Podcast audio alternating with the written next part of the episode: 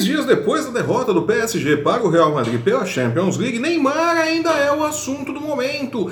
E não é só por causa do mau futebol apresentado pelo PSG na Espanha. E Tite, o técnico da seleção brasileira, disse que já tem 15 nomes certos para a Copa do Mundo da Rússia. Firmino é um deles. Eu sou o Flávio Soares e essas são as minhas caneladas para o ganhador.com.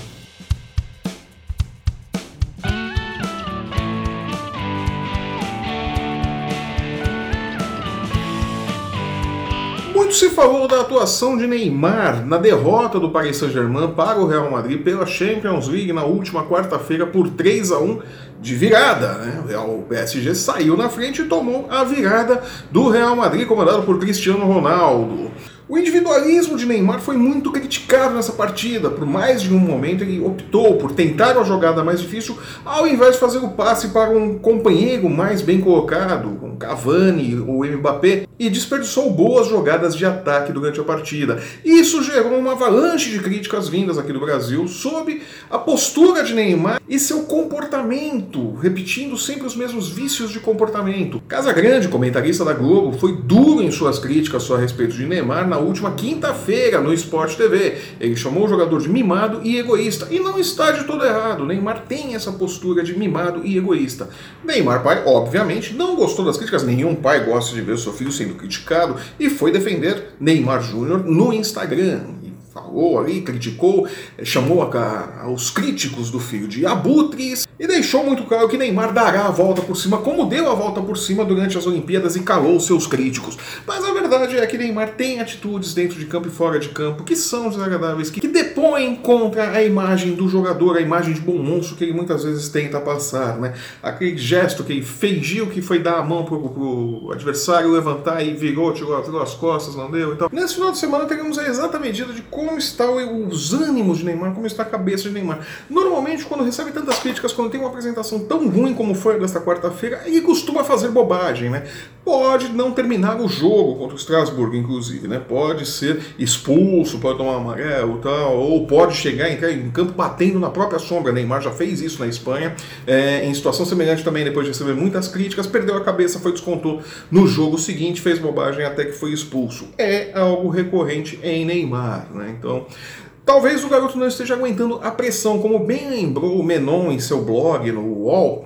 O fracasso do Paris Saint-Germain, ou o eventual fracasso do Paris Saint-Germain na Champions League, será inegavelmente o fracasso de Neymar na Champions League, mais do que o fracasso do time. Neymar fez tudo o que podia e o que não podia para se transferir do Barcelona para o PSG para ser o destaque do time, para ser o diferencial do time. Então, é justo que, da mesma forma que todo o bônus para uma eventual conquista da Champions League recaia sobre os ombros de Neymar, o ônus do fracasso também recaia sobre os ombros de Neymar. Neymar chega assumindo uma postura desde o início de dono do time, se, se uh, na marra, como foi o caso da, da cobrança de falta logo na, na chegada dele ao Paris Saint-Germain, aquela cobrança de falta que ele e Daniel Alves não permitiram que o Cavani batesse, depois teve o episódio da, da, cobrança do pênalti, então Neymar chega se impondo e conta com o apoio da esquadra brasileira dentro do Paris Saint-Germain. A esquadra brasileira que já não fala a mesma língua que o técnico Unai Emery. Né? Técnico Unai Emery que tem, sim, uma boa parcela de culpa na derrota do Paris Saint-Germain por conta de suas opções é, táticas, né? Tirou o Thiago Silva do time, é, está em atrito com os brasileiros, há um racha, segundo divulgou a imprensa, entre o técnico e a bala brasileira do time, não falam mais a mesma língua, então, a coisa não vai fácil para os lados do Paris Saint-Germain. Vamos ver o que vai acontecer, como que fica essa relação entre o Naemery e o Naemery, que não deve continuar em Paris na próxima temporada, principalmente se Neymar continuar no time, o Naemery não deve passar desta temporada no Paris Saint-Germain. Né? Vamos ver ali quem vai ser seu substituto e como que fica a situação desse Paris Saint-Germain. Se Neymar continua no time, se Neymar vai acabar indo para o Real Madrid, ah, esse bochicho eu acho particularmente que após a Copa Neymar vai para o Real Madrid, né? ainda mais se fracassar o projeto Champions League dele, né? que por tabela acaba com as chances dele de ser, de vencer a bola de ouro, de ser eleito o melhor do mundo. Neymar que, Neymar que está desesperado para ser o melhor do mundo. Né? Vamos ver o que vai acontecer. Seria bom que alguém dissesse não a Neymar, né? Seria bom que Tite é, é, enquadrasse o jogador. Ele é um craque, é diferencial, joga muita bola, mas não tem cabeça nenhuma. Né? Seria bom que Tite é, tentasse colocar um pouco de juízo na cabeça de Neymar antes da Copa do Mundo.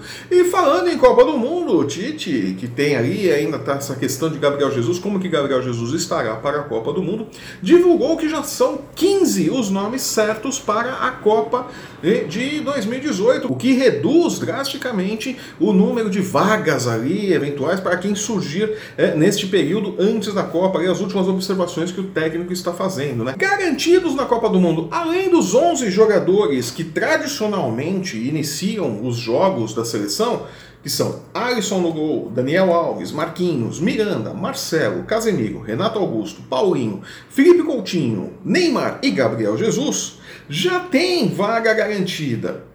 Thiago Silva, Fernandinho, William e Roberto Firmino, né, que estávamos ali cogitando se o Roberto Firmino iria ou não para a Copa tal que está jogando muita bola na Inglaterra, está tá arrebentando no campeonato inglês. Firmino está confirmado, o Tite já disse, é, segundo publicou ali o painel de primeira do UOL, é, que Firmino está na relação ali dos 15 que já estão garantidos na Copa do Mundo. Tite também revelou que Edilson e Jadson entraram no radar da seleção brasileira. Edilson pode ser uma opção a Daniel Alves na lateral direita, o que eu particularmente acho um erro, acho pior do que levar Fagner seria levar Edilson para a, a Copa do Mundo. Não acho que Edilson tem futebol para jogar uma Copa do Mundo, de verdade. Fez um bom campeonato ali pelo Grêmio, mas